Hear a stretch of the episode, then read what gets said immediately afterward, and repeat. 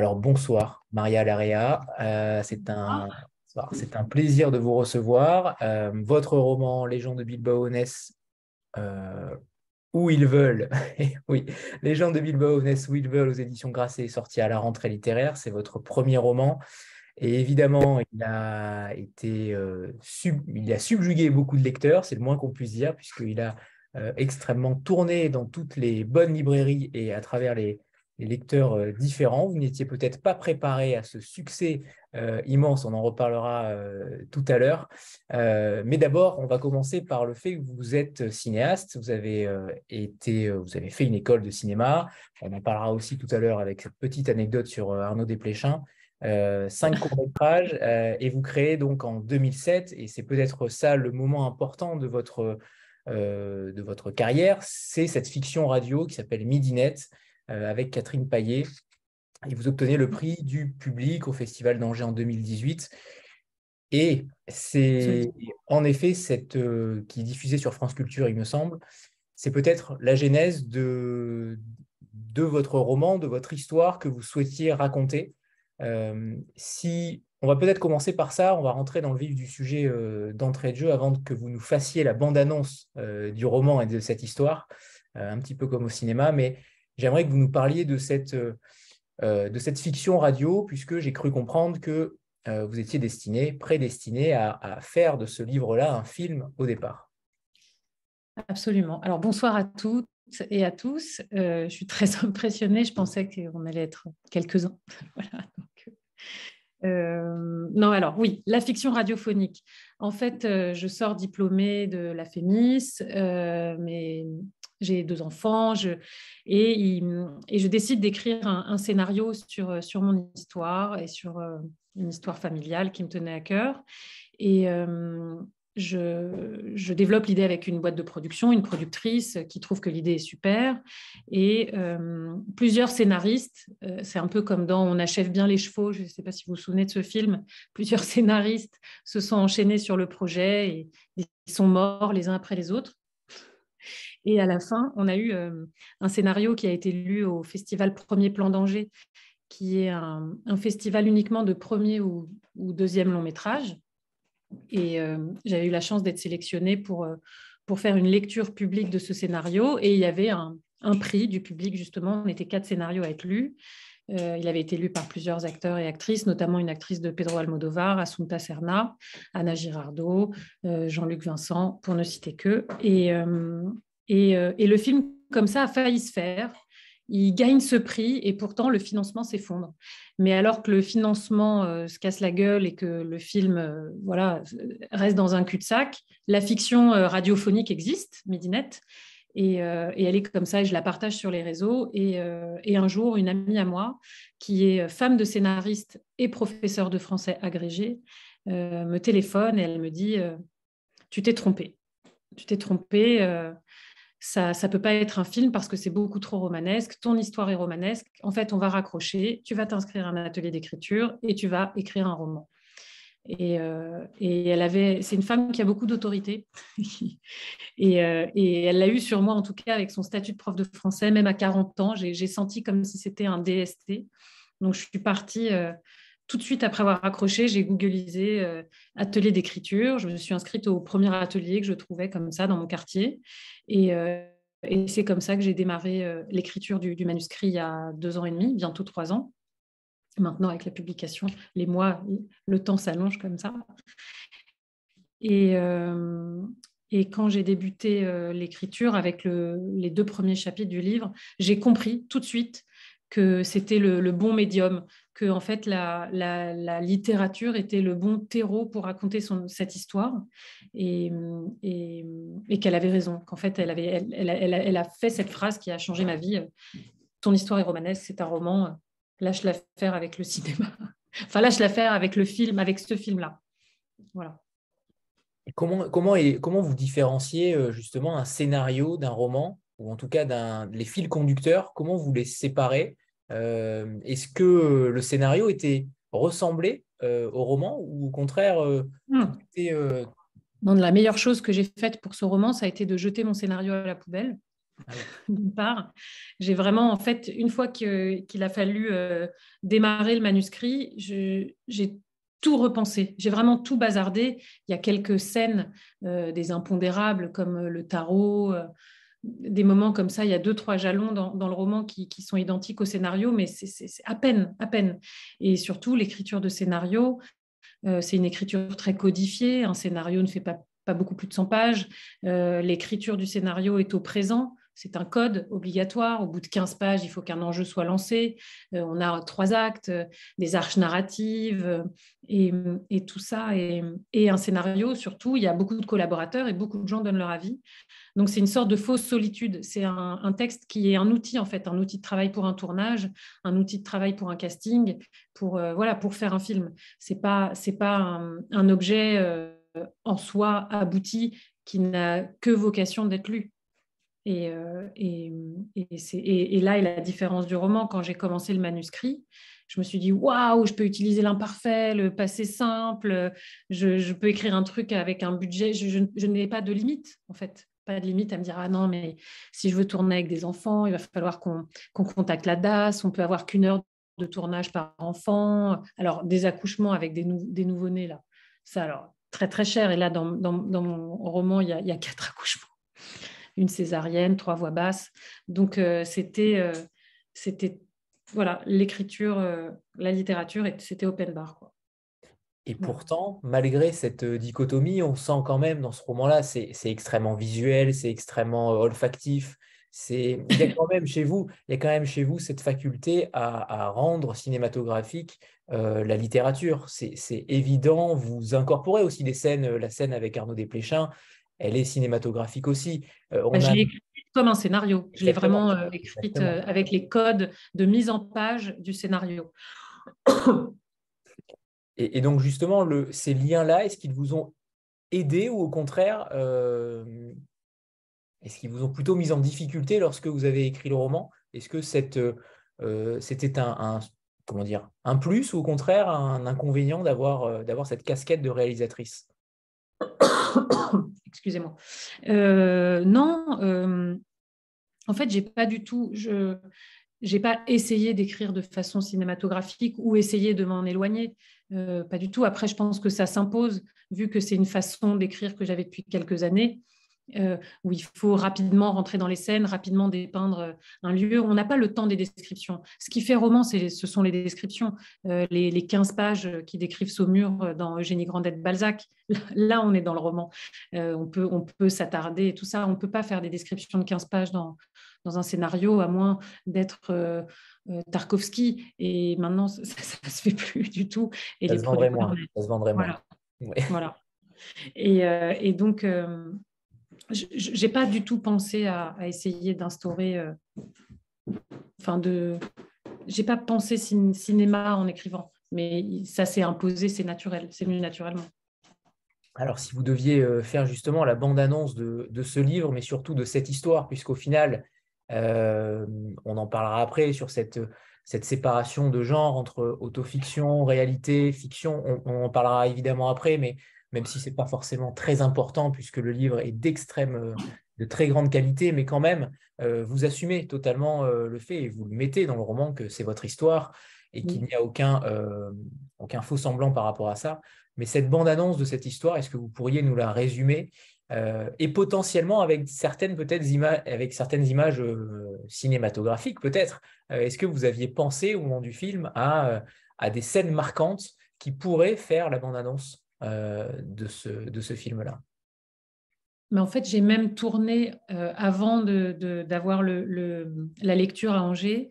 J'avais fait partie d'un programme qui s'appelle Émergence et j'avais tourné deux séquences euh, j'avais participé à un concours et on pouvait tourner deux séquences de, de nos longs métrages dans des conditions et comme ça pour essayer d'avoir plus de financement, etc. Euh, et, les deux séquences que j'avais tournées, c'était la scène du tarot et euh, la séquence du tirage de cartes et la séquence qui suit de, la révélation. La séquence de, de, confrontation entre le personnage de Maria et le personnage de Victoria.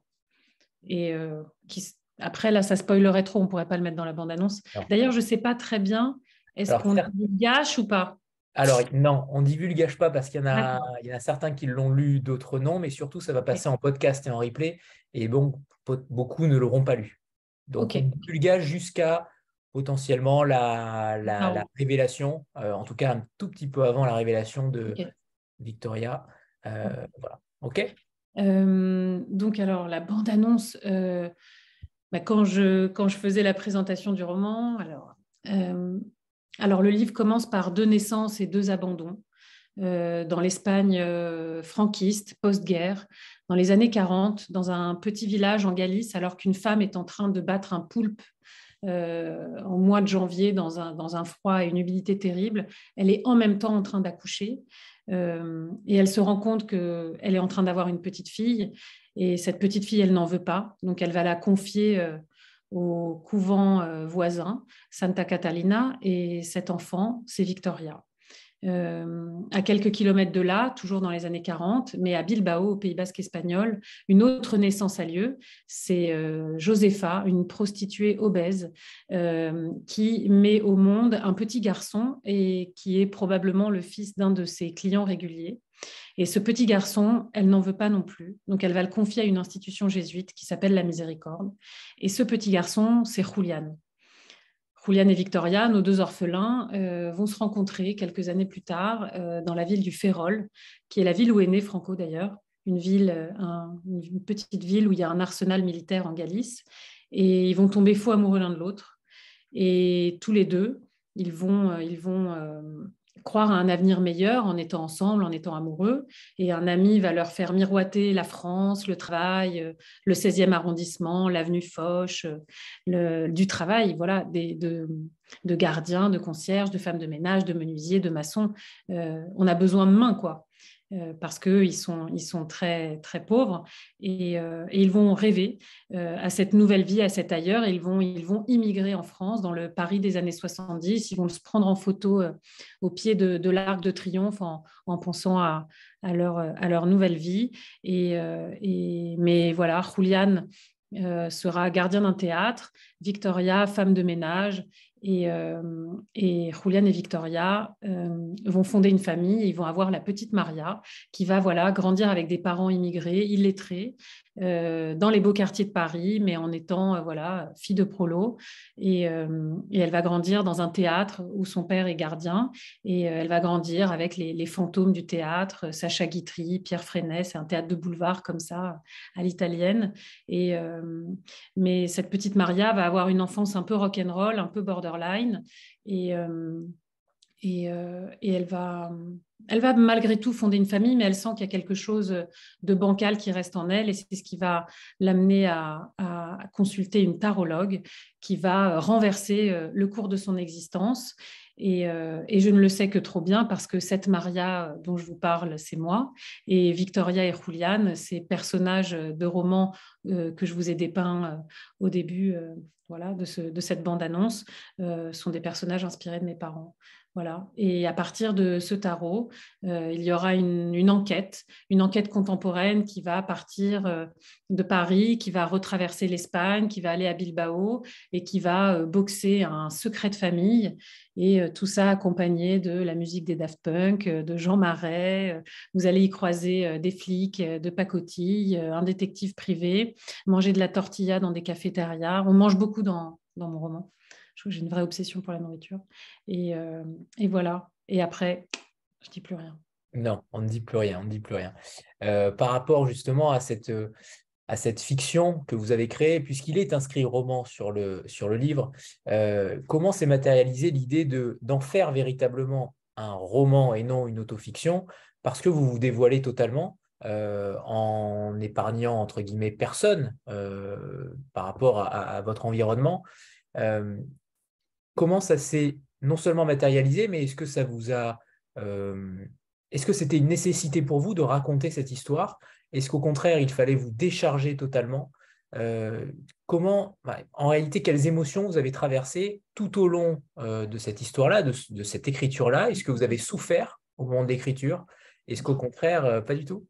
Non, non, pas du tout. Il n'y a aucune souffrance euh, d'écriture. Au contraire, euh, contrairement au scénario qui était beaucoup plus douloureux, justement, dans le travail de création et en même temps de, voilà, de chemin de fer d'écriture qui est, très important. Là, la liberté que m'offrait la fiction, même si je racontais des choses extrêmement voilà, euh, dures, euh, âpres, crues. Euh, ce que m'offrait la littérature était, était, était très réjouissant. J'ai écrit dans un vrai sentiment de bonheur physique, physiologique.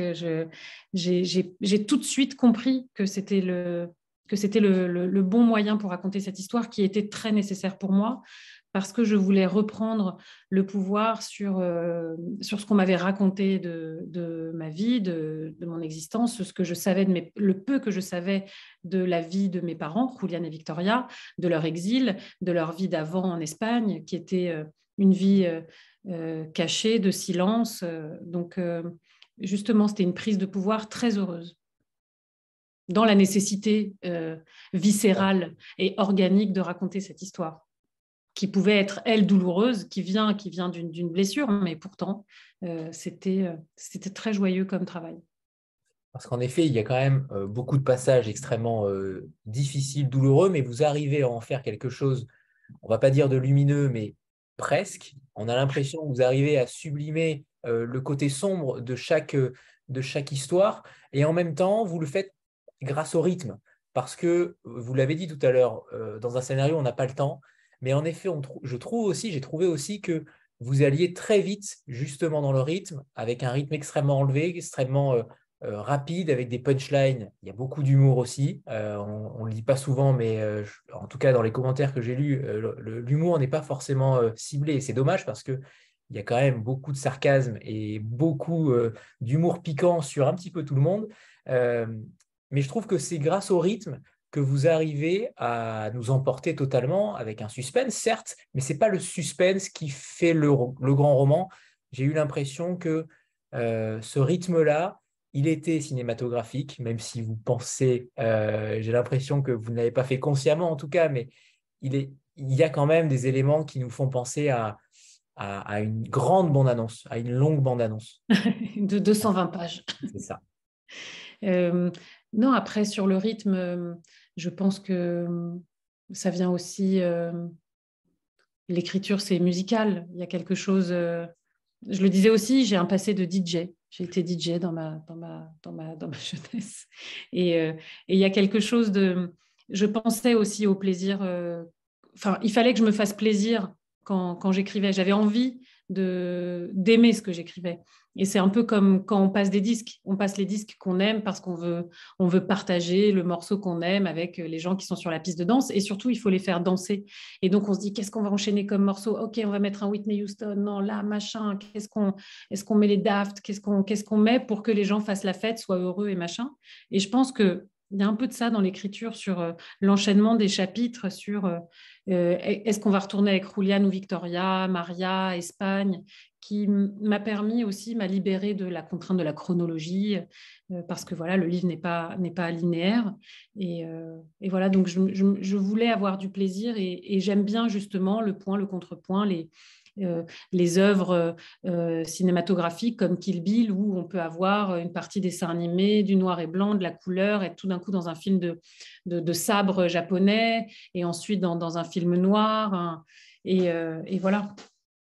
Donc c'est ça aussi qui, nourrit peut-être ce côté un peu éclaté et, lapidaire que je peux avoir dans, dans, le travail que j'ai fait dans, dans Bilbao. Est-ce qu'il a été écrit d'ailleurs ce roman sous néocodion ou pas? Non, j'ai plus de néocodion. C'est fini. Non, non, il a été écrit avec euh, beaucoup de thé, de café, euh, euh, parce que j'ai écrit dans des cafés, j'ai écrit dans des bibliothèques, et voilà. Et j'ai beaucoup grignoté, mais pas de néocodion, promis, promis, parole de scout. très bien, très bien. c'est aussi un roman sur, sur le racisme, parce qu'il y, a des, y a des passages sur le racisme, sur l'immigration espagnole aussi, et, ils sont rares, les les, romans qui parlent de cette, euh, de cette difficulté à, être immigré dans un pays, et notamment dans ces pays-là, les pays hispaniques.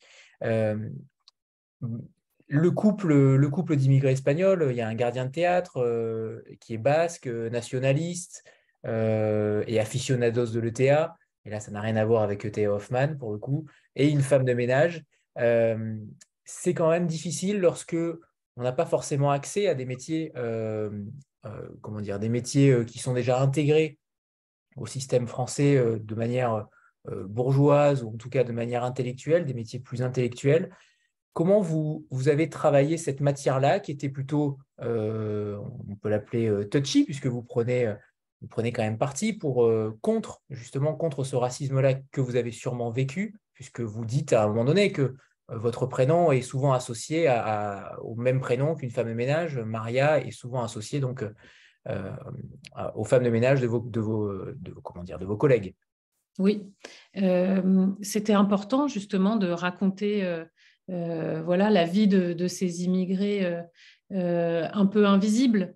Euh, silencieux, euh, qui font les poubelles, qui nettoient, euh, qui chez les patrons, qui nettoient dans les bureaux, qui nettoient les écoles, qui servent à la cantine, qui, qui ouvrent et ferment des portes, des théâtres et tout ça. J'avais, j'avais vraiment envie de raconter. je l'avais peu vu ou peu lu. Enfin, je ne sais, même pas si j'ai lu quelque chose sur sur des femmes de ménage espagnoles. Après, voilà, il y a les femmes du sixième étage de Philippe Leguet, mais, mais c'était pas un film de l'intérieur. Et, euh, j'avais envie de raconter euh, de l'intérieur euh, cette, cette vie-là. Cette vie-là où on dit rien, on râle pas, il n'y a pas de. A, tout, même, même la souffrance est, est silencieuse. On ferme sa gueule et on avance. quoi. Donc je l'ai fait comme ça, des personnages un peu. Bah, le personnage de Victoria, souvent, j'ai l'impression d'en avoir fait un peu comme un, chromo, un chromo euh, euh, catholique, comme c'est Sainte Rita, Sainte Thérèse qui a, vous voyez, ces petites images où il y a des prières derrière, ces femmes martyrs très belles, comme ça, de, de, créer cette, cette, femme qui est femme de ménage, mais qui est, qui est très belle, quoi, mais qui souffre en silence. Parce qu'elle pense que c'est que c'est son destin j'ai trouvé aussi que vos personnages féminins étaient euh, euh, tous habités par une sorte de, mal-être, euh, un côté bancal en fait, comme si elles devaient remplir le vide qu'elles avaient créé ou qu'elles s'étaient fait créer, ou en tout cas qu'on leur avait imposé. J'ai eu l'impression qu'il y avait vraiment des personnages féminins très, pas fragiles, mais en tout cas des personnages féminins qui avaient besoin d'exister. Alors, je pense que c'est marrant que vous disiez ça. Il y a quelque chose de juste là-dedans. Je pense que bah donc, les personnages féminins, que ce soit Dolores, Josefa, Victoria, euh, sont des femmes qui sont nées euh, en pleine dictature, enfin pendant la guerre civile et ensuite pendant la dictature, euh, sont des femmes qui étaient des objets, des femmes qui n'avaient pas la parole, qui n'avaient le droit à rien, euh, et, qui est dans un système patriarcal de, incroyable et, qui euh, et justement je pense que j'ai voulu leur donner une place de sujet et non pas d'objet dans mon livre. Elles sont le, sujet de, ma quête de ma quête littéraire de, de, pour comprendre. Je pensais en écrivant ces personnages là justement que j'allais comprendre ce pays là et ce qu'elles avaient vécu. Parce que euh, ce que je dis souvent le cette période-là de l'histoire, vu que j'ai grandi en France, je la connais très mal. C'est quelques minutes de cours d'histoire géo euh, au lycée, peut-être euh, l'Espagne euh, du XXe siècle. Et, c'est à travers, je pense, leurs histoires intimes et, leurs combats et leurs leur désillusions que, je pouvais peut-être, moi, m'approcher un petit peu de ce qu'était la vie de ces femmes-là pendant la dictature. Et j'aimerais savoir justement par rapport à, vous, dites que vous ne saviez rien de cette période-là, en tout cas de cette, euh, voilà, de ces, de ces, comment dire, de ces relents. Euh, mais j'aimerais savoir et connaître vos matériaux de recherche. Comment vous avez travaillé sur le tissu familial? Euh, Est-ce qu'il s'agit de témoignages uniquement, d'histoires de famille? Comment vous avez construit ce fil, ce tissu? Alors, on le sait évidemment dans le roman, mais, mais en tout cas, j'aimerais connaître aussi la façon de lier cela à l'écriture et comment vous, euh, à partir d'un fait, qu'est-ce que vous en faisiez derrière? Est-ce que vous faisiez un filtre, une sorte de tamis avec ce qui était romanesque ou s'il ne l'était pas selon vous? Comment vous faisiez ce, filtre-là? Alors, euh, j'ai pour les recherches très intimes, euh, j'ai posé aucune question pendant l'écriture pendant l'écriture, au contraire, j'étais, j'ai vraiment créé une sorte de bulle où il fallait que, où je voulais juste convoquer, je, voulais justement travailler la fiction. Euh, j'avais quelques éléments, peu, des éléments de date, des éléments géographiques, euh, l'élément de la prostitution pour Josepha, mais j'en savais pas plus que ça. La plupart des gens sont morts. Julian est décédé, Josepha aussi, Dolores aussi, sont des gens que j'ai très très très très peu connus. Euh, mais j'avais comme ça quelques éléments, et c'est à partir de ces éléments que j'avais que j'ai convoqué et que, que j'ai créé. Et, parfois, je, suis certaine que dans les scènes qui me paraissent, dans les moments, les chapitres où, j'ai l'impression d'être le plus dans la fiction, je, me suis le plus approchée de, la réalité. Mais, mais voilà, après, c'était euh, c'était de l'ordre de, voilà, de, de, la création, de la convocation euh, et même de l'exorcisme, de se dire, euh, OK, j'ai ça et je sais que Victoria est née en janvier 47 en Galice, dans un petit village de pêcheurs, que sa mère s'appelait Dolores, que en Galice, la seule fois où je l'ai vue, elle battait un poulpe, et que et que euh, Victoria été abandonnée à la naissance au couvent voisin. Donc j'ai ça.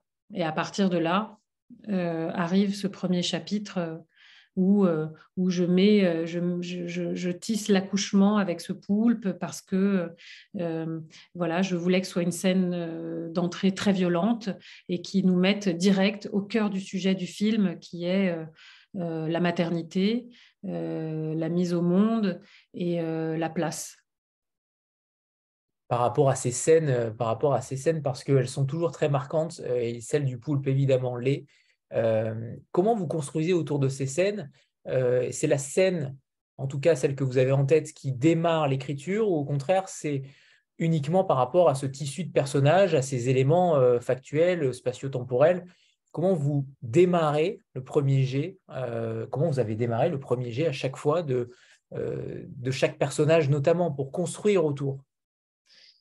Euh, mais ce qui me fait démarrer, c'est une phrase, les trois orphelins d'une même nation, c'est la phrase qui est au chapitre 27 qui me fait me dire comment je vais structurer le livre. Je me dis, OK, il faut que je, tricote Juliane, Victoria et Maria. Maintenant, à moi de voir comment je vais les insérer pour, euh, euh, pour donner aussi, euh, comme le petit pousset, des, petits indices au fur et à mesure sur, euh, sur cette question, sur la filiation, parce que la filiation est questionnante tout au long du, livre, et, et, sur cette question de qu'est-ce que la famille. Et donc, à partir de là, c'est là où je me dis, bah, je vais aller dans tel ou tel personnage. Et euh, les quatre, cinq premiers chapitres, je les ai écrits sans structurer la suite. Je les ai un peu écrits, comme on dit, en profession de foi. Je me suis jetée, jetée dans la mer euh, et, j'ai écrit comme ça sans, vraiment réfléchir, en, étant, en essayant juste d'être euh, au plus, au plus proche de, ouais, du désir de raconter l'histoire, donc d'être dans, ce moteur. Genre, j'ai envie de raconter l'histoire de Julian et Victoria et j'ai envie, j'ai envie de, leur donner un, écrin et de montrer à quel point, euh, non, ce ne sont pas des invisibles, ce sont des personnages dignes d'un film de Vittorio De Sica, d'un film néoréaliste italien ou, euh, ou d'un, roman de Charles Dickens. Et donc, euh, voilà, les premiers chapitres étaient comme ça, très libres et jetés. Et c'est au bout de 4-5 chapitres que je me suis dit, oulala, attends, il faut que je, il faut que j'ai, euh, il faut que j'ai une structure. Et c'est là un peu où le cinéma m'a aidé. J'ai travaillé la suite du roman comme un séquencier et j'ai écrit euh, jusqu'à, jusqu'à presque la fin du livre euh, tous les chapitres avec des cours des cours résumés de, de, ce qui devait se passer pour, pour avoir une vision d'ensemble sur comment j'allais euh, j'allais traverser les périodes euh, et, pour arriver jusqu'à jusqu'au mi-temps du livre où il y a vraiment un, changement de tempo et où il y a une grosse révélation, un, plot twist comme on dit euh, chez nous et dans le ciné et, voilà c'est comme ça que j'ai travaillé la, la, structure. Très bien. Et donc oui, on, on l'a dit, on l'a évoqué, il y a, il y a vraiment une structure qui est différente avec euh, donc des doubles narratifs. Euh, il, y a, quand même une, nouvelle voix française qui, démarre. vous avez apporté à la littérature, je trouve, un, style différent, une manière de construire un, roman, un roman, récit, peu importe comment on l'appelle, mais il y a quand même quelque chose de neuf qui réveille un petit peu les, les papilles des lecteurs, et c'est pas pour rien que vous avez ce succès-là. Mais j'aimerais qu'on parle de, ce, de cette scène du tarologue parce que je ne pensais pas qu'un jour je verrais Jodorowsky dans un roman de Maria Larrea. donc cette scène-là, sans en dévoiler évidemment le, le contenu, même si ça se dit partout dans tous les médias, le, cette scène-là est, quasiment dévoilée. Elle, est, en tout cas, un élément est dévoilé, euh, mais on peut s'arrêter juste euh, à, cette scène-là. Comment vous décidez à 27 ans euh, d'aller voir cette, cette tarologue? Alors, ah, dans la vraie vie, la question, la vraie question. non, dans le roman. Dans le roman. On va le dire dans le roman. Alors, dans le roman, le double de la narratrice, en fait, la, Jodorowsky arrive par la littérature, parce que Jodorowsky, Alejandro Jodorowsky est un, romancier, euh, metteur en scène de théâtre, euh, scénariste de bande dessinée, euh, réalisateur et un grand pape du tarot mondial. il est très très respecté. Il a écrit aussi des livres sur le tarot, sur la lecture du tarot. Il a réédité le tarot de Marseille avec Philippe Camoin en essayant justement de s'approcher du tarot de Marseille original qui aurait été déstructuré au, fil des siècles. Et, et donc, j'arrive à Jodorowsky par la littérature, par L'enfant du jeudi noir, qui est édité chez Métayer et qui est un roman justement sur, euh, sa généalogie, sur, sur ses ancêtres, comment ils ont fui la, Lituanie et ils sont allés euh, en Amérique latine et où ils ont ouvert une petite épicerie. Voilà. Et c'est quelque chose de très baroque, on se croirait chez Fellini, c'est vraiment... Euh, c'est picaresque, c'est grandiose comme ça, et, c'était sa volonté à lui. C'est par là que j'arrive à Jodorowsky, et ensuite, euh, il tirait les cartes tous les mercredis euh, dans un bar avec un tirage au sort, et c'était des tirages qui étaient publics, et chacune de ses interprétations de tarot était incroyable. Tout le monde était scotché, il était vraiment, euh, il était très très fort. Euh, chaque consultant repartait bouleversé avec des actes psychomagiques à faire. Donc c'était très créatif. C'était un tarot très créatif avec beaucoup d'humour aussi, euh, où il disait toujours Je t'économise 10 ans de psychanalyse en donnant des actes psychomagiques à ses consultants. Euh, et, tout le monde veut économiser 10 ans de psychanalyse parfois, je crois, non? Et, voilà, je vois des têtes qui et donc, voilà, passion pour Jodorowsky, mais après, Jodorowsky, c'est que le mercredi, il faut être tiré au sort, et c'est ça qui amène au tirage euh, chez la tarologue, qui est une élève de Jodorowsky, et parce que voilà, il y a une appétence euh, de la narratrice pour euh, tout ce qui est mystique, ésotérique, et parce qu'elle sent, elle sent qu'elle a un caillou dans la chaussure et qu'elle a envie de. Elle est très angoissée, inquiète de la vie et elle veut savoir, savoir, savoir. Elle ne sait pas ce qu'elle veut savoir, mais elle sait qu'il y a quelque chose à débusquer. Et, euh, elle n'a pas tort. Ok. Et donc, elle vous fait deux révélations euh, dont on ne dira rien. Euh, n'espérez pas, non, on ne dira rien. Julie, c'est à toi. Alors, il faut juste activer le micro, Julie en bas à gauche et ça devrait être bon. Vous m'entendez? C'est bon. Bonsoir, bonsoir Maria. Euh, je vous ai vu dans la grande librairie en fait. Pour si on a le droit de faire un peu de pub, je ne sais pas. Euh, et donc euh, effectivement, moi, ce qui m'a le plus interpellée, c'est cette notion de place. Quand vous avez évoqué le fait que partout où vous étiez, vous n'étiez jamais, enfin, vous ne vous sentiez jamais à votre place. Et là, vous parliez du, caillou dans la chaussure. Et je voulais savoir comment ça se manifestait chez vous intérieurement ou, ou pas, cette euh, sensation de ne jamais être à sa place. Parce que honnêtement, j'ai la, même très souvent. Donc, ça, me résonne beaucoup en moi, en fait. Donc, c'est, pour ça que ça m'interpelle. Euh, voilà. Alors, euh, merci. Euh, la question de la place, en tout cas, telle que j'ai essayé de la, travailler dans, dans, le, dans le manuscrit, dans le roman, c'était d'essayer de, de, décrire tous les décalages, en fait. La question de la place et, de, et, dans les décalages entre euh, euh, les quartiers, la langue, le français, l'espagnol, euh, un appartement de fonction mais qui est au fin fond d'un théâtre, les copines qui, qui, se battent dans la cour de récré pour dire qui est la plus pauvre, alors que ce sont de, de, jeunes de jeunes filles de bonne famille du, premier arrondissement de Paris, et avec la fille de la femme de ménage qui, qui est là, mais non, mais c'est moi, je suis plus pauvre que c'est con, quoi. C'est dans ce genre de scène, en tout cas de, de moments, que j'ai essayé de montrer ce décalage de la place et aussi après par rapport aussi par rapport aux parents à être en photo partout et pourtant à se dire que ces photos ont l'air un peu, on dirait des photos de, dignes de Paris Match ou du Nouveau Détective. Je disais, j'ai pris un moment, j'avais l'apparence d'une disparue. Donc il y, a quelque chose comme ça sur la, la présence et, la disparition dans le personnage qui est là mais ne se sent pas vraiment là, ne se sent pas réel. C'est oui, je pense que c'est ça, c'est la question de l'incarnation. oui, et puis la question aussi souvent, euh, peut-être, je ne sais pas hein, pour vous, mais de d'être dans un lieu et avec des gens et, et de ne pas euh, forcément euh, être à 100% présent euh, dans, dans cette, cet événement. Quoi. Je ne sais pas s'il y a de ça, mais... Dans, dans, le livre? Non, en général. en général Oui, mais ça, je pense que c'est quelque chose, je suis persuadée que tous les gens qui sont dans leur petit carré ont tous senti ça. Tous. C'est un truc, je pense, universel. si, si. D'accord. C'est méga universel, le truc de d'être dans un endroit et de ne pas avoir l'impression d'être euh, totalement là. Et c'est pour ça qu'on est très heureux d'avoir euh, d'avoir les livres pour ça, non? Oui, aussi. merci beaucoup en tout cas. À vous, merci. Julie, c'est ça? Merci. Oui. J'aimerais qu'on parle euh, du travail d'édition avec Chloé Deschamps, qui est votre éditrice.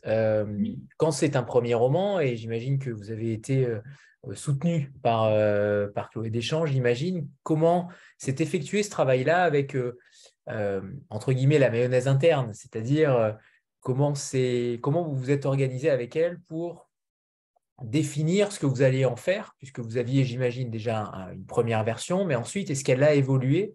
Est-ce qu'il y a eu des changements au niveau de la narration? Est-ce qu'il y a eu des changements au niveau des personnages pour en tirer peut-être un peu plus vers le haut? L'autre euh, comment s'est passée cette relation-là? Alors, euh, ça a été une relation idyllique. Euh, j'adore mon éditrice Chloé Deschamps, qui est une femme merveilleuse et qui a tout de suite compris le projet du livre et qui l'a accompagné comme une passionnariat, vraiment. elle m'a fait me sentir à ma place, parce que justement, on parlait de place. Elle m'a tout de suite considérée comme, comme une romancière et, et c'est dans son regard extrêmement bienveillant et, euh, très énergique que, j'ai pu euh, faire le travail euh, d'editing. en fait, mais après, il y, a des circonstances un peu particulières. C'est que quand elle a reçu mon manuscrit au mois de février et on a, on a signé en mars pour sortir le 17 août. Donc, ça a été un travail d'editing. On a fait en trois semaines ce qui se fait en trois mois. Donc, ça a été un travail de waouh, de Flash Gordon. On, s'envoyait les, corrections. Euh, euh, voilà, elle a, imprimé le texte et elle a mis toutes ses notes, tous ses commentaires. Après, euh, sur la structure, rien n'a changé. C'était au cœur des, des, chapitres, au cœur des paragraphes que voilà, elle me disait ici, peut-être il faut développer un peu plus, euh, des choses comme ça. Et, euh, et, on a, et j'ai rajouté des chapitres parce que la vie a fait qu'il s'est passé des choses dans la réalité qui ont eu besoin, dont j'ai eu besoin de, de, tout de suite euh, les transformer et les mettre dans le roman par rapport à, l'histoire, c'était important. Et, et, voilà, avec Chloé, ça a été, je vous dis, un travail express, mire express d'édition, mais mais elle était tellement convaincue par le texte et tellement aimante que qu'on l'a fait et qu'on s'est on s'est dépassé quoi. Ça s'est senti. Ça Flo, c'est à toi. Il faut activer le micro en bas à gauche. Et oui. En bas à gauche. Voilà, c'est bon. Merci, merci. Euh, bonsoir Maria. Euh, alors moi, ce livre, ça a été un énormissime coup de cœur.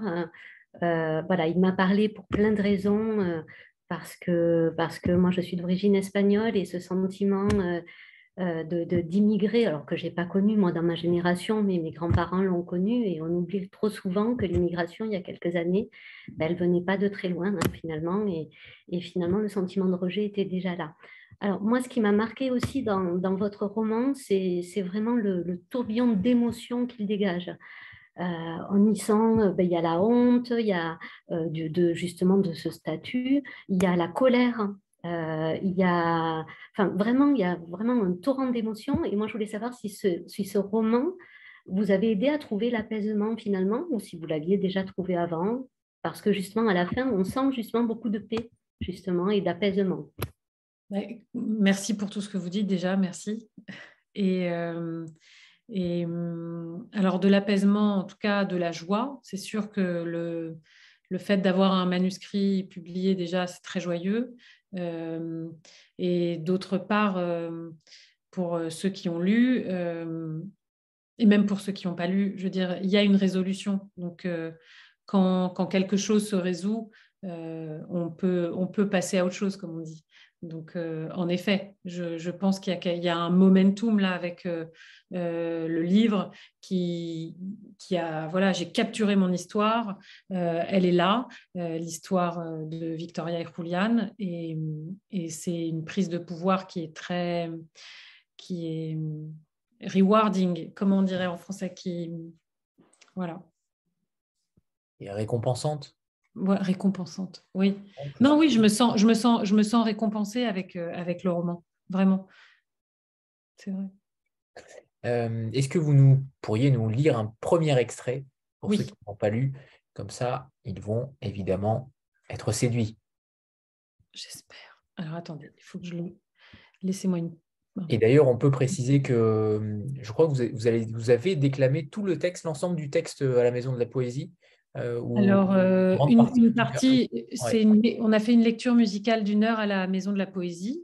Euh, et vous pouvez retrouver une captation qui est sur le YouTube de la Maison de la Poésie. Voilà.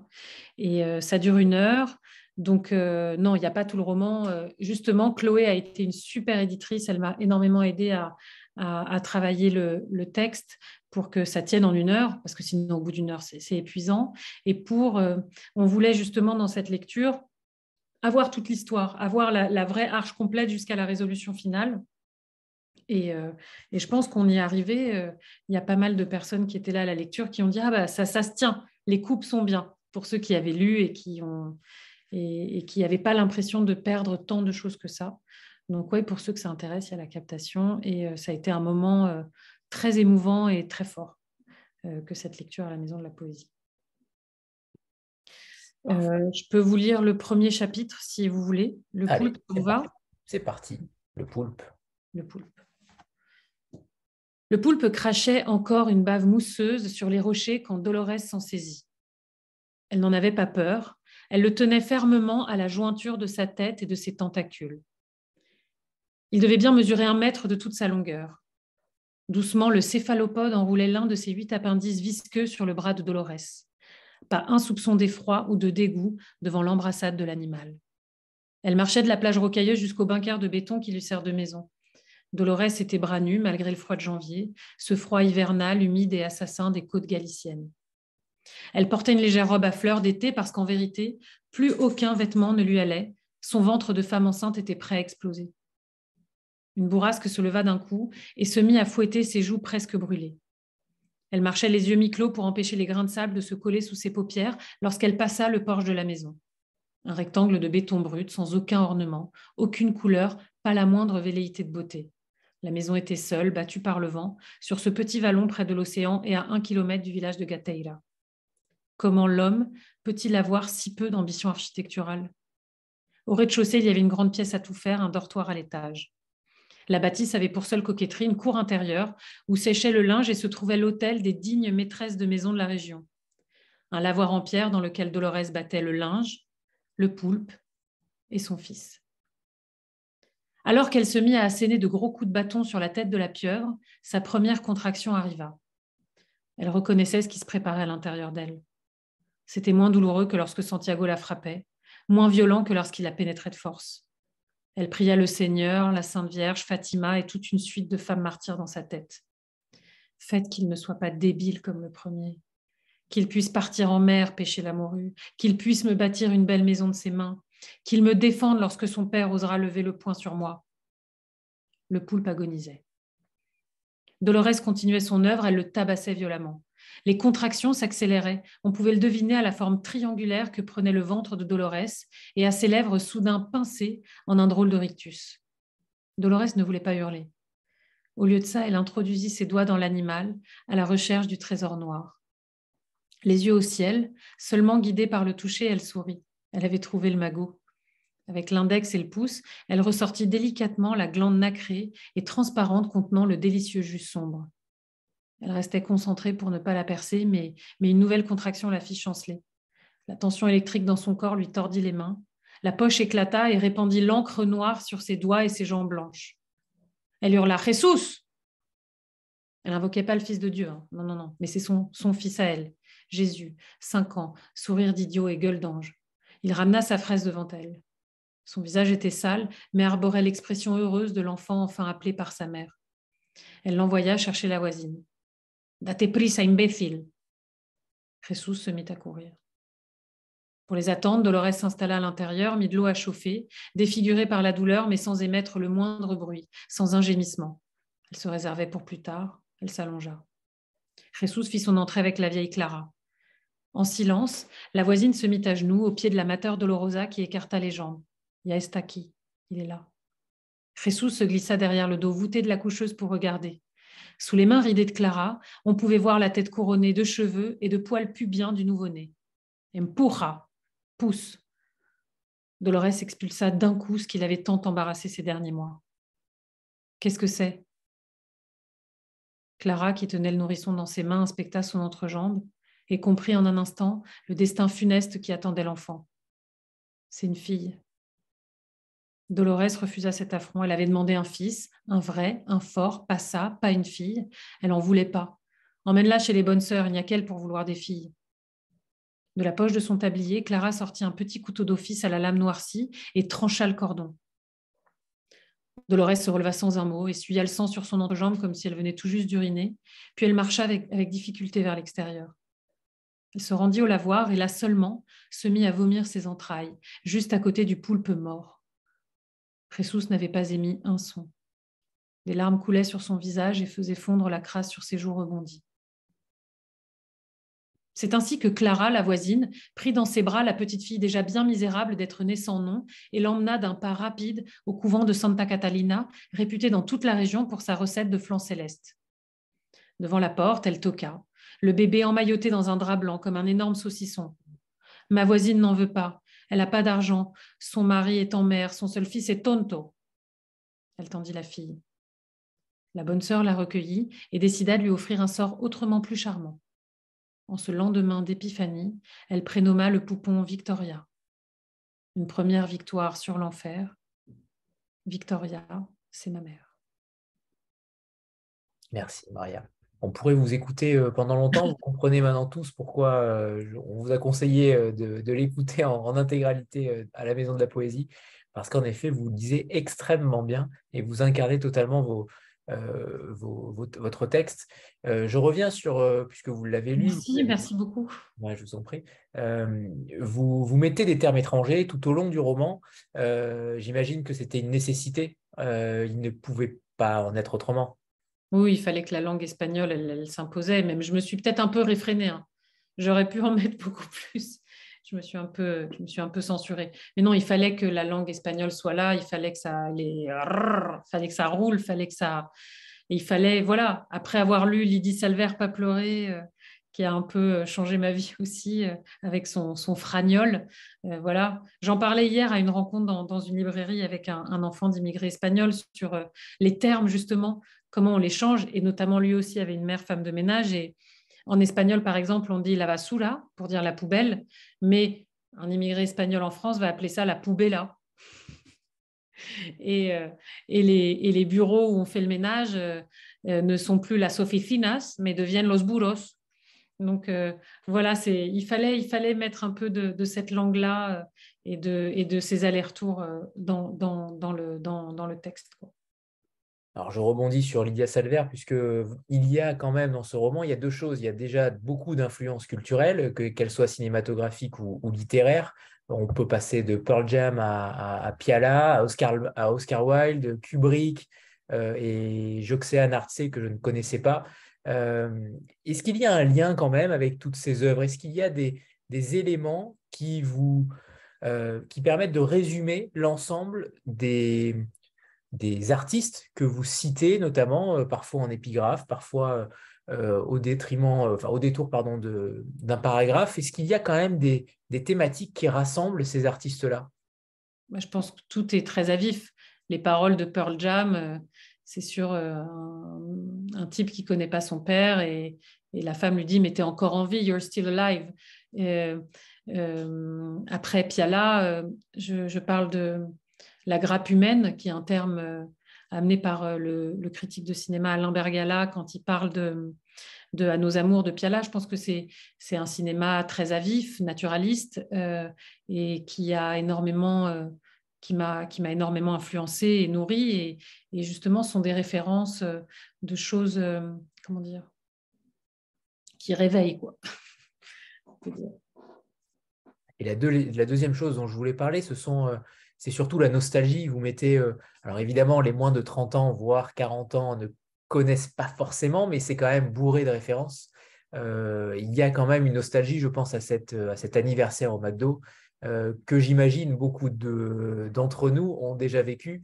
Euh, vous ce genre de choses, vous, les décrivez extrêmement bien sans que ça, ne soit une liste, sans que ce ne soit euh, une, une litanie de petits moments. Vous arrivez quand même à, les, à instiller chez, le lecteur un liant à travers cette nostalgie-là. Elle, elle, vous a vraiment autant façonné que ça, elle vous a autant marqué pour qu'elle pour qu'elle soit aussi présente? Ah, je suis une gosse des années 80. Euh, franchement, c'était évidemment que je suis marquée, marquée au fer rouge par euh, Michael et Madonna, quoi. Euh, mais justement, la pop culture, c'est quelque chose de très important pour le personnage. Et je veux dire, quand, quand on est, voilà dans un milieu euh, ouvrier, euh, simple. Le premier accès qu'on a à la culture, euh, c'est la pop musique, ce sont les soap opéras, c'est les films d'action sur TF1. Et, c'était important de, parler aussi de, de, ce versant-là. Il n'y avait pas que des Pléchins et Piala, ils arrivent après, mais que, mais que l'amour de la fiction, l'amour pour les romances, l'amour pour, pour les histoires, elle, elle vient de cette pop culture. C'était important de montrer que c'est aussi là qu'arrive euh, l'influence du personnage qui ensuite va faire des études de cinéma. C'est la naissance d'une artiste aussi, puisque vous partez de rien. C'est aussi un roman sur la réussite, euh, la réussite artistique, la réussite sociale. Euh, le besoin de création, en tout cas. Le besoin de création après la réussite sociale, je ne sais pas encore, mais mais, euh, mais en tout cas sur le besoin d'exprimer quelque chose, de ne pas savoir vraiment quoi, de ne pas savoir vraiment comment, mais de trouver au fur et à mesure euh, de, du, roman euh, et, et, à la et à la fin, c'est la compréhension, c'est que c'était le roman qu'il fallait écrire. Delphine. Traverser et tous ces, tous ces essais plus ou moins fructueux. Voilà. vous, arrivez quand même à ne pas spoiler. Hein. On est... ah, J'essaye. Hein. Vous êtes forte, vous êtes très forte. Delphine. Bonsoir Maria. Bonsoir. Ravie de vous retrouver.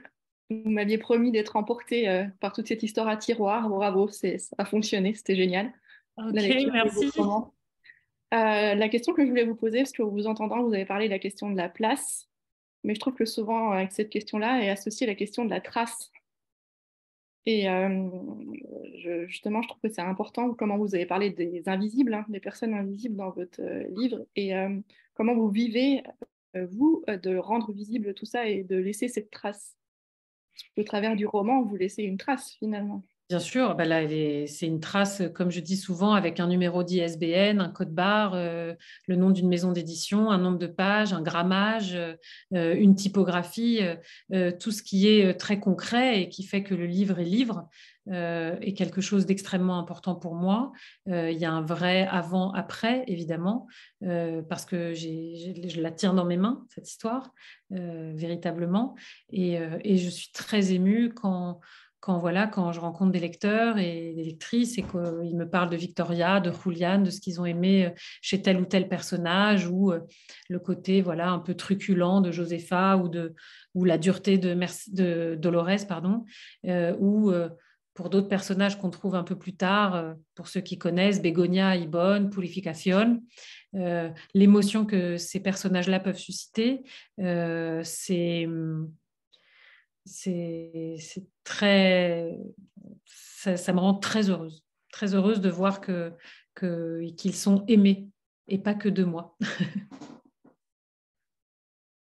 Merci. Hasard, du, calendrier, euh, nous avons reçu Muriel Zach euh, récemment qui parlait des, des, Crétois et une semaine après, Alexandra Koselik qui parlait des, des Ukrainiens, deux peuples extrêmement résistants, extrêmement euh, fiers aussi. Et hasard du calendrier, aujourd'hui, c'est les Basques, ce sont les Basques. Euh, et pour le coup, euh, les citoyens de Bilbao notamment, et, ça fera peut-être le lien ensuite sur la prochaine question sur ce titre-là qui est euh, frappant, qui aurait pu d'ailleurs s'appeler Tous les chemins mènent à Bilbao, hein, clairement. mais justement, TGV. Comment? Tous les TGV. Oui, c'est ça.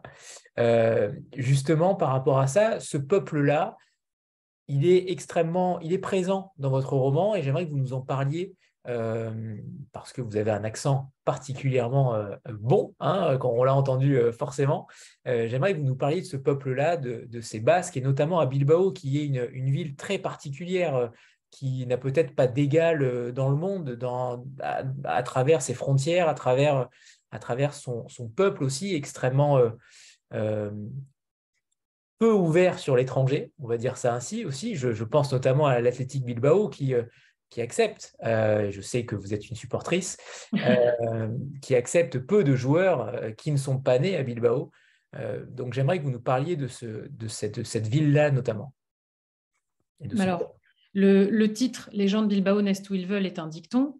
Los de Bilbao nacen donde les da la gana, qui justement est un dicton espagnol sur euh, la fierté et l'orgueil des gens de Bilbao pour justement énormément insister sur le fait qu'ils sont nés à Bilbao et qu'ils le, vont le claironner comme ça. Euh, et, c'était important en tout cas pour moi que Bilbao est un personnage à part entière euh, du roman en tout cas, le Bilbao des années 40, 50 puis 70 qui est un Bilbao que j'ai recréé, et, et, ensuite le Bilbao que j'ai connu pendant mon enfance et le Bilbao des années 2000 de Guggenheim. Et c'est une ville euh, qui n'était pas très sexy euh, quand j'étais plus jeune. Quand je disais que je venais de Bilbao, personne ne pouvait la situer sur une carte, sauf, euh, je pense, mes amis portugais ou, marocains qui, eux, passaient par Bilbao pour, partir en vacances comme moi. Sauf que moi, je m'arrêtais là et eux continuaient leur trajet pour les vacances d'été. Mais à part eux, personne ne connaissait Bilbao jusqu'à ce qu'il y ait eu le, Guggenheim. Très, très peu de gens connaissaient. Et je, dis ça, c'est une ville du Sud euh, pour nous, en France, mais c'est un Sud qui est un Nord. C'est une ville qui, est, qui me ferait penser à Manchester ou à Lille. Euh, voilà, des villes où la métallurgie a été reine euh, avec les hauts fourneaux et, qui a pris extrêmement cher pendant les années 80 où, voilà, la métallurgie s'est effondrée et où euh, il y a eu euh, énormément d'actions euh, terroristes aussi à Bilbao. et et beaucoup d'héroïne. La drogue a été très très présente dans la ville. La ville avait été saccagée par, par l'héros. Et, et c'est ce Bilbao que moi j'ai connu enfant. Et pourtant, avec un, père qui insistait beaucoup pour que je sois fière d'être née à Bilbao, qui me faisait visiter Bilbao, qui, voulait que, que, ce soit inscrit en moi. Et quelque part, euh, aujourd'hui, je me rends compte qu'il a, il a été très, très habile, parce que c'est carrément le titre de mon roman. Et j'en fais, j'en fais 220 pages de cette ville, de Bilbao, et de ce peuple dont il était si fier euh, d'appartenir euh, aux Basques et aux gens de Bilbao. Et je pense que oui, j'ai voulu, euh, à travers le personnage de Julian, voilà, faire un, vrai, un, vrai portrait robot du natif de Bilbao qui est fier et qui, même en étant immigré à Paris, porte un béret chaque jour pour, pour signifier physiquement d'où il vient. Voilà. C'est très réussi. Maïssa? Maïssa, tu nous entends? Euh, Oui, est-ce que vous m'entendez bien? C'est bon, parfait. Là, euh, bonsoir tout le monde, euh, c'est Maïssa. je suis étudiante en deuxième année master littérature générale et comparée. Enfin, je viens de, de l'Algérie. Euh, quoi vous dire? Laissez-moi vous dire euh, au début que votre passage euh, à la grande librairie était marquant pour moi, pour la jeune fille de 22 ans qui ne cesse de poser des questions sur l'autre, sur sa place dans un pays d'accueil et en même temps sur cette altérité, sur l'acceptation de l'autre et surtout le travail que vous avez fait sur ce qu'on appelle le paratexte et plus précisément sur le titre où on trouve que la façon avec laquelle vous avez écrit le titre sur la première de couverture attire, a attiré mon attention parce que il y a cette quête, on a l'impression qu'il y a, je ne sais pas, une quête à la recherche de soi.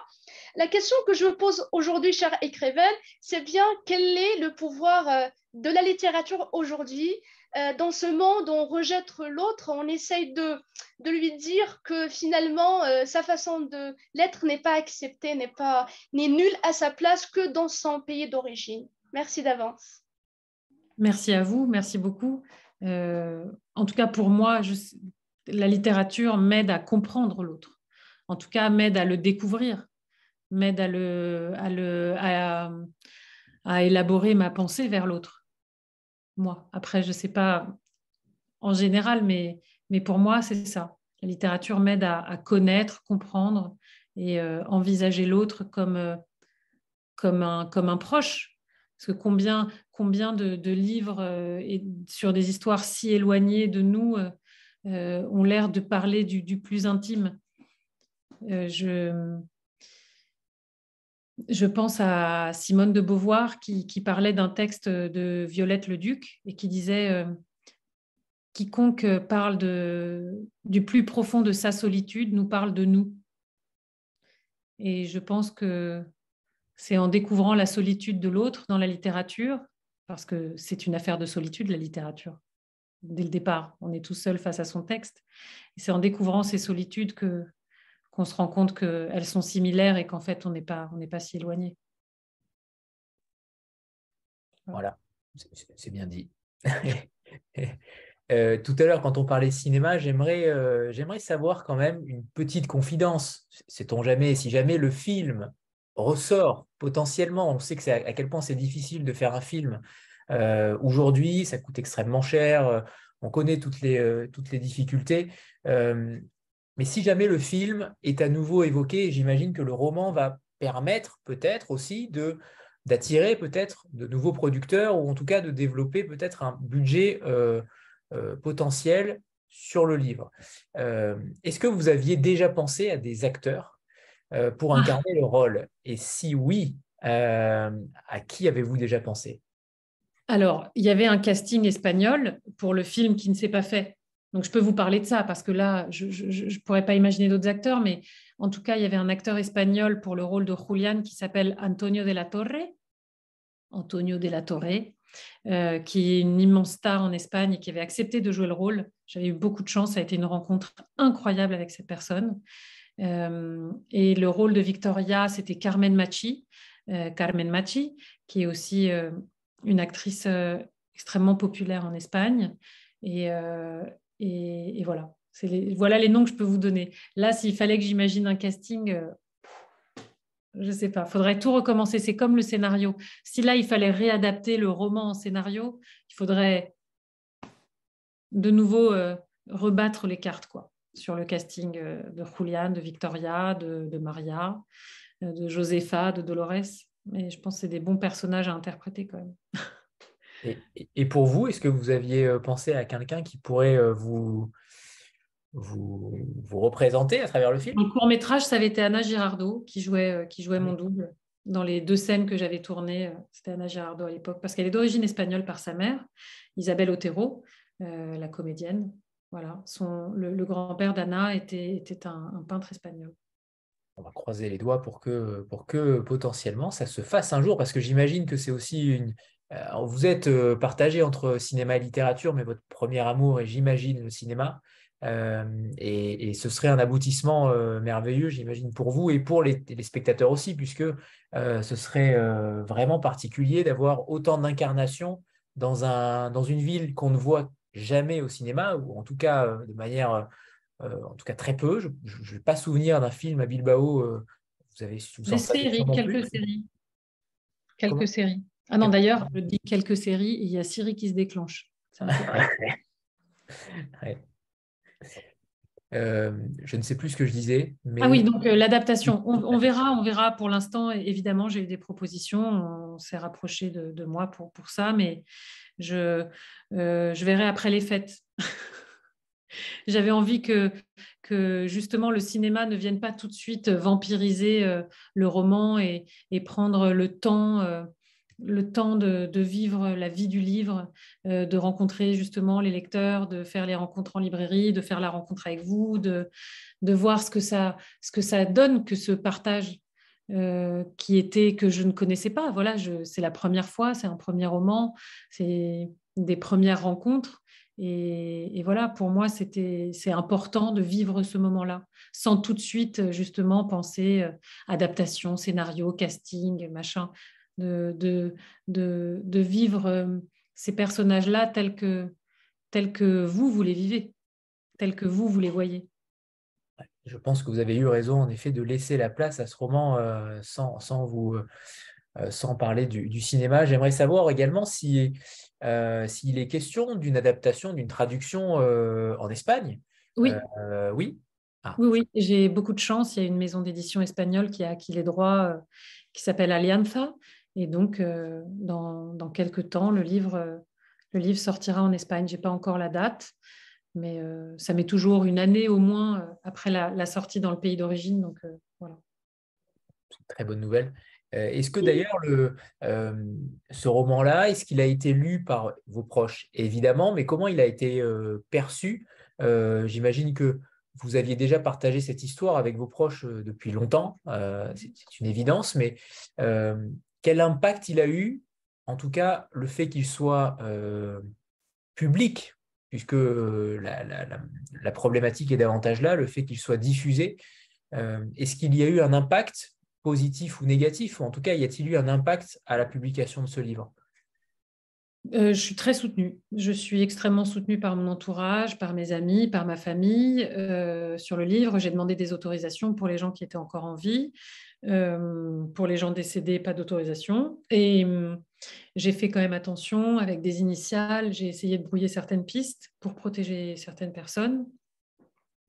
Et sur les retours de lecture, je vous dis de façon assez surprenante, tout est très bienveillant. Il n'y a pas de procès, quoi, pour l'instant. voilà. C'est pas forcément surprenant, c'est que peut-être que la qualité du livre est évidente. Euh, donc c'est peut-être aussi pour ça, même si vous êtes très modeste. Euh, oui. oui. Euh, et si on parlait de l'avenir, puisque vous êtes ballotté entre cinéma et, roman, j'ai vu qu'au cinéma, euh, depuis déjà quelques années, vous n'aviez pas euh, fait de court ou long métrage, il me semble. comment vous allez vous organiser après ce succès-là, de, ce, de ce premier roman-là? Est-ce que ça vous a donné de l'appétit? En littérature Est-ce que... Eh oui, eh oui. ou au contraire, est-ce que le cinéma va reprendre ses droits? Est-ce que vous allez pouvoir cumuler les deux? Comment vous allez vous organiser par rapport à, l'avenir artistique que vous allez nous proposer? Alors, euh, en fait, j'étais déjà en train d'écrire un autre scénario qui est en développement dans une autre boîte de production ces dernières années. Et, euh, je continue à, travailler dessus. Euh, là, je travaille encore sur un autre scénario d'adaptation qu'on m'a passé commande. Et, mais j'ai aussi démarré les bases d'un nouveau manuscrit. Euh, j'ai évidemment envie d'écrire un nouveau roman. Euh, c'était un bonheur que je ne veux pas me refuser. J'ai envie de ressentir cette sensation-là Donc, je, vais le faire. On va voir si ça avance de concert, si je peux lier les deux. L'avenir, l'avenir nous le dira. Je vais essayer. Et alors, on sait que les premiers romans sont souvent tissés avec un tissu familial, un tissu personnel intime. Est-ce qu'il y aura encore sur, un, sur, le, sur le deuxième roman, est-ce qu'il y aura, ou peut-être que ce n'est pas un roman potentiellement, je, ne sais pas, mais en tout cas, oui, oui, on reste sur la partie littéraire. mais est-ce qu'il y aura une invention totale Est-ce que vous allez vous mettre entre guillemets en danger euh, sur le deuxième, ou au contraire, euh, conserver cette part d'intimité, cette histoire, puisque euh, vous avez quand même un passé et une histoire familiale qui mérite d'être racontée, c'est le moins qu'on puisse dire. Et, je, peux en avoir encore sous, ah je pense, mais non, non, là, je j'ai envie de m'amuser avec quelque chose de, de fictionnel à gogo, mais on va voir, on va voir. Enfin, franchement, c'est les débuts, donc, euh, donc euh, j'attends de, voir, mais je ne vais pas écrire les gens de Bilbao 2 tout de suite. Non, non, je pense pas. D'ailleurs, est-ce que le titre faisait référence aux, gens de Dublin euh, de James Joyce Oui, bien joué. Je vais le dire, je vais réussir à le dire. Oui. Bien joué. Oui, oui. En fait, quand je le traduis, ça aurait pu être ceux de Bilbao Los de Bilbao, ceux de Bilbao, mais euh, évidemment, Dubliners traduit en français, ça devient les gens de Dublin. Donc j'avais très envie d'être euh, sous, le, sous la protection de Saint James, Saint James Joyce, en, écrivant les gens de Bilbao. Pardon. Et d'ailleurs, j'étais surpris que le titre ait changé puisque la fiction, euh, pardon, pas la fiction, si la fiction radio s'appelait J'ai jeté le scénario. Comment? J'ai jeté le scénario, j'ai jeté le titre. Eh oui, d'accord. Et Midinet, ça venait d'où alors? Bah, C'était une scorie d'autre chose. C'était un titre que, tous les producteurs trouvaient très séduisant, donc on l'avait gardé alors qu'il faisait plus beaucoup sens. C'est beaucoup de sens. C'est vraiment ça le, problème. C'est le cinéma. Trop de compromis, trop de trop d'intervenants qui fait que qu'on peut vraiment perdre euh, très rapidement euh, la sève et le et l'originalité et l'authenticité d'un projet. Donc le titre a évidemment euh, et passer à la trappe euh, direct. Quoi. Ok, vous êtes, euh, vous, êtes, vous êtes violente quand vous décidez d'arrêter quelque chose. Hein. C'est, euh, on, déchire tout et, c'est très Bilbao. C'est très, très, Bilbao, 100% Bilbao. Et comme un autre petit dicton, mais je crois qu'il était un peu inventé par mon père, disait la rea, la rea, c'est en basque, ça signifierait mauvaise herbe. Alors normalement, en fait, ça veut dire la prairie, la lande, mais lui disait, la rea es la mala hierba, et la mala hierba nunca muere. Euh, la rea, ça veut dire mauvaise herbe, et la mauvaise herbe ne meurt jamais.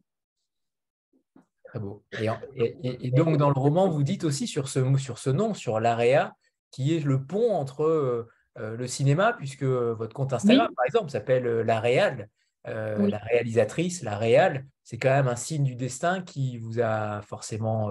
alors, je ne sais pas si c'est le déclencheur, mais en tout cas, ça vous a poussé à aller dans le cinéma. Bah, je le comprends une fois que j'ai fait du cinéma, une fois que j'ai fait mes études, je, me, je comprends que le nom dit quelque chose. C'est là où ça me saute aux yeux, je suis genre waouh Mais j'ai mis du temps avant de voir ce que ça signifiait. Jacques Lacan. Spécial dédicace. Voilà. Euh, et si on terminait cette rencontre par un dernier extrait, un deuxième extrait? Ok, ah oui. Alors attendez, je vais le chercher. Et si vous avez des questions, c'est le moment ou jamais, avant que Maria Laria n'ait le prix Goncourt l'année prochaine. Alors, je suis née de l'ombre d'une femme. On pourra dire de moi que je suis une bâtarde. Je suis née de l'ombre d'une femme, son secret bien gardé par une suture habile. Ma mère s'est confessée, je suis la mère de la femme dans l'ombre. Elle m'a désignée et elle a dit c'est elle et elle est là. Elle a reconnu le fruit pourri au pied de l'arbre généalogique. Du tronc imposant, il est resté une minuscule écharde. Elle s'est glissée sous l'ongle de l'index de ma main droite, le doigt qui tape le plus sur le clavier de mon ordinateur. Un film éclat de bois glissé entre la matrice de la griffe et la peau fine. Cette, subtile douleur me signifie que je suis là et que j'existe dans ce demi-monde. Je veux porter ma chevalière effacée, reprendre conscience de mon existence. J'inventerai mon histoire car les gens de Bilbao naissent où ils veulent, dit le dicton. Ils soulèvent des pierres, ils tronçonnent des arbres, ils sont plus forts que les actes de naissance, les Basques. Je serai ce que je veux devenir, je serai romanesque, je serai ce que j'écris, j'écrirai ce que j'étais. Dans ma nuit blanche, je me droguerai et je verrai mon futur. Je prendrai dans mes bras la femme qui me fit naître de l'ombre et lui pardonnerai ma nuit noire. Grâce à mes recherches minutieuses, historienne du vide, je signerai la biographie de référence sur ma non-vie, sur mes possibles existences et mon royaume fracturé. Avant la fin, je serai couronnée, la bouche pleine de brioche, j'étoufferai. Mes oreilles saigneront des acouphènes du succès. Je serai reine, moi la femme née de l'ombre. Les étoiles scintilleront et je ne disparaîtrai pas. Merci, merci Maria. J'avais quand même une dernière question par rapport. Alors, je sais, elle va être terrible pour vous puisque vous allez devoir faire un choix, mais oh. j'aimerais savoir, euh, parce que vos personnages sont extrêmement incarnés, j'aimerais savoir lequel, avec quel personnage vous avez le plus vibré. Alors, évidemment, vous n'allez pas euh, me répondre que c'est le personnage de Maria, j'imagine. Ah non, c'était le plus dur. Eh oui, eh oui. Mais est-ce qu'il y a un personnage qui euh, vous a senti comment dire, vous a permis de vous sentir davantage vivante, davantage, peut-être que ça a déclenché chez vous quelque chose de, euh, de j'ai du mal à l'exprimer, mais en tout cas, est-ce qu'il y a un personnage qui illumine, entre guillemets, votre roman Est-ce qu'il y en a un que vous retenez plus que les autres? Victoria. Et pour quelle raison?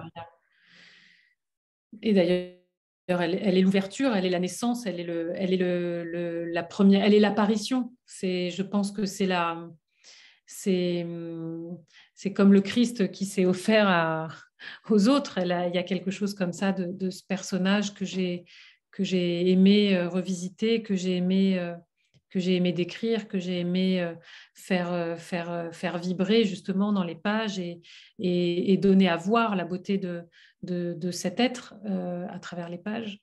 Vraiment, Victoria, ouais. J'ai manqué à tous mes devoirs. On va faire la photo de groupe, évidemment. Ah Eh oui, eh oui, photo de groupe obligatoire. Voilà. 3, 2, 1, préparez-vous. C'est bon, parfait. Merci. Euh, on peut en faire une où on fait des grimaces, sinon c'est pas drôle. Allez, d'accord, allez, c'est parti. 1, 2, c'est prêt? Attendez, attendez, attendez, voilà, c'est bon, parfait. Allez, on y va. sinon c'est pas drôle. 3, 2, 1. On verra ce que ça donne tout à l'heure. C'est cool. Sinon, c'est pas drôle. Ouais, ouais, non, mais vous avez raison. Vous avez raison. Elle était parfaite. Génial. Merci d'avoir joué le jeu.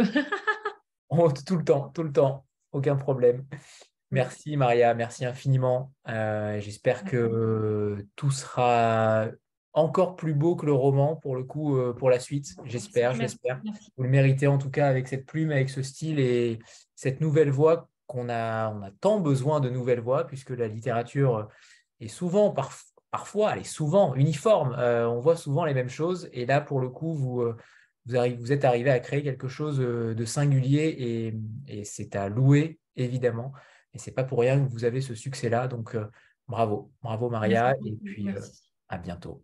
À bientôt. Merci. Merci à tous. Merci. Au revoir tout le monde. Salut. Merci Anthony. Merci Maria. Bonne soirée. Merci. Au revoir. Merci à vous tous. Salut. Salut.